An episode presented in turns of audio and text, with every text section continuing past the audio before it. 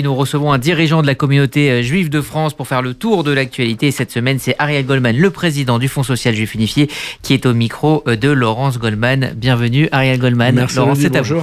Bonjour, euh, Ariel Goldman. La 30e 30e campagne du FSJU en faveur de la Tzedaka démarre cette semaine. Hein. Le coup d'envoi sera donné dimanche avec le traditionnel radioton. Le slogan cette année est une citation de l'une des chansons de Enrico Macias. Il n'y a qu'une façon de nous révolter. Générosité. Est-ce que c'est le contexte actuel en France, hein, très tendu sur le plan social et économique, qui vous a inspiré dans ce choix? D'abord, c'est une constante, et moi je l'ai souvent dit quand je m'exprimais sur la Tzedaka sur cette campagne, on cherche souvent qu'est-ce qu'on pourrait faire dans telle ou telle situation. Et là, on a une occasion d'agir. Donc c'est un peu euh, ce que veut dire ce slogan et cette phrase d'une chanson célèbre d'Enrico Macias. À la place de nous révolter, agissons. Agissons au lieu de parfois se plaindre, critiquer, euh, combattons. Et combattons, ben, il y a un moyen assez simple, en tout cas pour ceux qui peuvent, c'est de mettre la main à la poche. Et c'est ça les 30 ans de la Tzedaka. C'est 30 ans où euh, une petite entreprise de solidarité euh, qui devait être subsidiaire est devenue euh, une grosse machine de guerre en faveur des plus défavorisés. c'est 30 ans d'unité, c'est 30 ans de combat, c'est 30 ans de parrain. On parlait d'Enrico Macias, il a été un, parrain il y a quelques années, plusieurs années, et c'est surtout 30 ans de d'utilité publique. La Tzedaka, c'est le guichet unique de la solidarité. Normalement, le Fonds social juif unifié, c'est le guichet unique. Mais là, la Tzedaka, c'est le guichet unique pendant un mois, avec cette unité des radios, lors du radioton, cette unité des associations de toute obédience, euh, euh, plus ou moins euh, religieuse sur l'échiquier, laïque, toutes les associations de jeunesse, c'est du sport, c'est vraiment euh, tout ce que la vie peut euh, contenir d'activités qui se retrouvent dans ce mois de l'appel national pour la Tzedaka. Euh, une des travailleuses sociales du Fonds social du unifié me faisait remarquer hier que pendant deux ans, nous, nous avons dû gérer, vous avez dû gérer la problématique du Covid. Cette année, nouveau problème, la hausse des prix et l'inflation. Quelles sont les priorités cette année pour la campagne de la Tzedaka? Eh bien, précisément, ça va être le, le pouvoir d'achat va être au cœur, mais nous le déclinons évidemment dans toutes les euh, actions qui sont les nôtres en faveur euh, des familles défavorisées, ces épiceries sociales que nous avons créées il y a plusieurs années, et donc euh, toute cette, euh, cette lutte contre la pauvreté, euh, il faut qu'on mette le paquet, je l'ai déjà dit plusieurs fois, et eh bien ça sera au cœur euh, de l'action. J'ai le, slogan, si on le voit à la caméra là-bas, le, dépliant qui a été envoyé, c'est 30 ans de générosité, de cœur et d'action, et en fait il y a un sous-slogan, c'est pour continuer d'écrire la solidarité. Parce que la solidarité, elle est, plus, elle est plurielle, et quand vous nous dites sur quoi allez-vous mettre le focus, oui, on met le focus pour collecter. Mais on, est obligé ensuite de décliner dans tous les programmes d'action qui sont les nôtres, notamment pour les enfants, l'enfance en difficulté, l'enfance en précarité, euh, ces bourses Latalmide que nous euh, donnons chaque année euh, aux enfants qui ne pourraient pas sinon euh, se payer, dont les parents ne pourraient pas payer euh, les frais de cantine. Donc voilà un peu les thèmes de cette année, mais je sais qu'il y aura de nombreuses émissions à partir de dimanche, puisqu'il y a le lancement euh, du Radioton dimanche matin. Alors ce sont environ 20 000 personnes hein, qui sont soutenues et accompagnées par le FSJU et les associations partenaires. Est-ce que ça répond aux besoins du terrain? Malheureusement non, parce que dans plusieurs études, on peut estimer que plus de 30 000 personnes de la communauté juive vivent en dessous du seuil de pauvreté. Et cela depuis des années. Et c'est récurrent.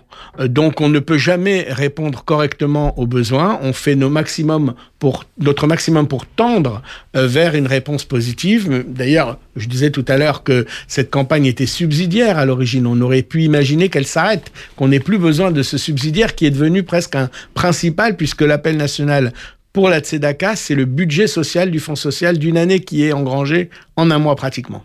Alors l'année dernière, ce sont plus de 3 millions d'euros qui ont été euh, collectés. Euh, quel est votre objectif pour cette année? Vous redoutez que euh, les difficultés économiques n'impactent les dons, le niveau des dons? Par nature, je suis prudent et inquiet, donc chaque année, je suis un peu inquiet en me demandant si nous allons atteindre déjà et dépasser le chiffre de l'année précédente. C'est vrai que cette année, il y a plusieurs euh, facteurs qui nous incitent à, à la prudence et, et en même temps à l'espoir, parce que c'est vrai que les temps sont durs, mais en même temps, euh, ceux qui ont de l'argent en ont encore et, et, et veulent euh, en faire profiter les autres et peuvent faire profiter de ce que certains ont appelé le ruissellement. Donc il faut que on se dise que dans le fond, ces difficultés qui sont mises en lumière au quotidien des journaux télévisés, de vos émissions, eh bien au contraire, fassent une prise de conscience chez tout le monde pour donner encore plus que d'habitude. Alors nous reviendrons hein, longuement hein, sur cette antenne et notamment dimanche, vous l'avez dit à l'occasion du Radioton, sur cette campagne euh, de la Tzedaka qui démarre euh, pour un mois. Le parrain cette année, c'est euh, Patrick Bruel, hein, un fidèle, un compagnon de route de la Tzedaka. Il y a un autre parrain, ancien parrain de la Tzedaka qui fait beaucoup parler de lui en ce moment. Il s'agit de l'acteur Gad Elmaleh avec cette polémique autour de la sortie de son film Reste un peu et de ses propos tenus dans les médias, sa fascination pour la Vierge Marie ces questionnements spirituels et religieux autour de la religion catholique. Alors, nombreux dans la communauté juive sont ceux qui s'étonnent, qui s'interrogent et même parfois s'indignent. Est-ce que vous partagez de sentiment, ce sentiment où vous dites il a le droit de faire et de penser ce qu'il veut, Gad Elmaleh? Alors d'abord, c'est sûr que tout le monde a le droit de faire et de penser tout ce qu'il veut. Ça, c'est une constante Mais c'est un personnage de la public, vie démocratique. on se bat contre les, euh, les totalitarismes. Donc ça, moi, je suis d'accord. En même temps, c'est vrai Gad Elmaleh est un ami euh, de la maison, ça a été un parrain emblématique de l'appel national pour la Tzedaka il a toujours euh, montré que les valeurs juives lui sont chevillées au corps, que c'est important pour lui. Et donc c'est vrai que ce cheminement, ce questionnement intellectuel, moi, m'a surpris. Je fais partie des gens qui ont été surpris, même si il n'a jamais caché euh, cette attirance. Il en parle souvent au, détour des sketchs. je crois qu'il y a un film aussi que je n'ai pas encore vu, mais qui va sortir en novembre, qui donne peut-être quelques réponses à ces questions. Euh, et puis, plus sérieusement, je crois que la communauté juive a connu des vraies crises avec l'Église catholique si on, les plus anciens se rappellent de l'affaire Finali, euh, les moins anciens, mais quand même anciens, se rappellent le Carmel d'Auschwitz. du Carmel d'Auschwitz, et surtout d'un temps où le cardinal de Paris, l'archevêque de Paris, était juif, se disait juif, euh, Jean-Marie Lustiger.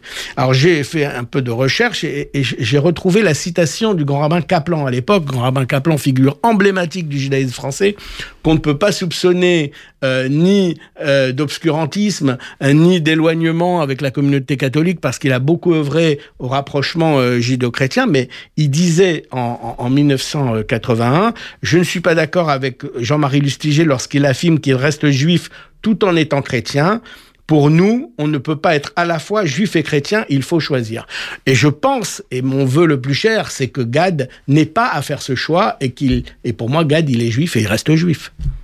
Alors, on va passer euh, sur les mi-termes, hein, puisqu'on n'a pas encore euh, les résultats euh, définitifs des élections de mi-mandat aux États-Unis, mais je voudrais vous faire réagir sur la personnalité controversée de Elon Musk, le nouveau propriétaire de Twitter, avec ses tweets hein, à caractère complotiste. Les organisations juives américaines ont tiré la solette d'alarme et l'ont exhorté à faire plus pour empêcher la propagation des discours de haine antisémite. Est-ce que vous aussi vous êtes inquiet sur l'avenir de ce réseau social très influent entre les mains désormais de Elon Musk Écoutez, il y avait un, livre euh, dans les années 90 qui était sorti qui s'appelait L'Amérique m'inquiète. Euh, alors, euh, oui, il y a des sources d'inquiétude qui viennent du côté des États-Unis, notamment d'ailleurs euh, par rapport à l'antisémitisme. Les actes sont en hausse. On se rappelle de Pittsburgh, il y a des actions sur les campus. Pour en revenir à Elon Musk, je crois qu'il ne faut pas focaliser sur une seule personne. Bien sûr que c'est préoccupant de savoir qu'une personne a entre les mains 239 millions de comptes vrai ou faux, en tout cas 239 millions de comptes Twitter. Ça, c'est perturbant. Mais c'est pas vraiment Elon Musk qui a fait naître l'antisémitisme sur les réseaux sociaux et sur Twitter. Récemment, il a rouvert le, compte de Kanye West, hein, qui s'est illustré par ses propos euh, Je pense que le vrai problème, le vrai problème, c'est pas Elon Musk. Le vrai problème, c'est le premier amendement de la Constitution des États-Unis qui dit, contrairement aux lois que nous avons ici en France, mmh. qui sont très précises, et d'ailleurs c'est un combat que nous juristes avons mené, que l'UEGF a mené, que le CRIF a mené, contre les big, contre les GAFA en France, parce que Justement, on se heurtait à ce premier amendement. En France, c'est encadré depuis la loi euh Pleven de 1972, en passant euh, par la loi Guesso, euh, tout ce qui est antisémitisme, prise de position raciste, xénophobe, homophobe, c'est encadré. Aux États-Unis, l'amendement numéro un prévoit la liberté totale d'expression. Donc Elon Musk, qui effectivement est, avant d'être complotiste, je ne sais pas s'il est complotiste, mais qui est extrêmement provocateur, s'engouffre dans ce premier amendement et dit avec moi, ça sera la totale liberté d'expression. Hum. On verra bien. Il y a aussi des verrous quand même aux États-Unis. Il y a des juridictions. Il y a la Cour suprême. Je pense qu'il faut être prudent. Je pense que euh, c'est vrai que c'est une source de préoccupation pour moi de savoir qu'un seul homme euh, fut-il milliardaire, multimilliardaire, a autant de pouvoir. Il a le pouvoir de Twitter, il a le pouvoir de son satellite dont on a été satisfait d'entendre il y a quelques semaines qu'il pouvait peut-être servir à faire marcher les réseaux en Iran.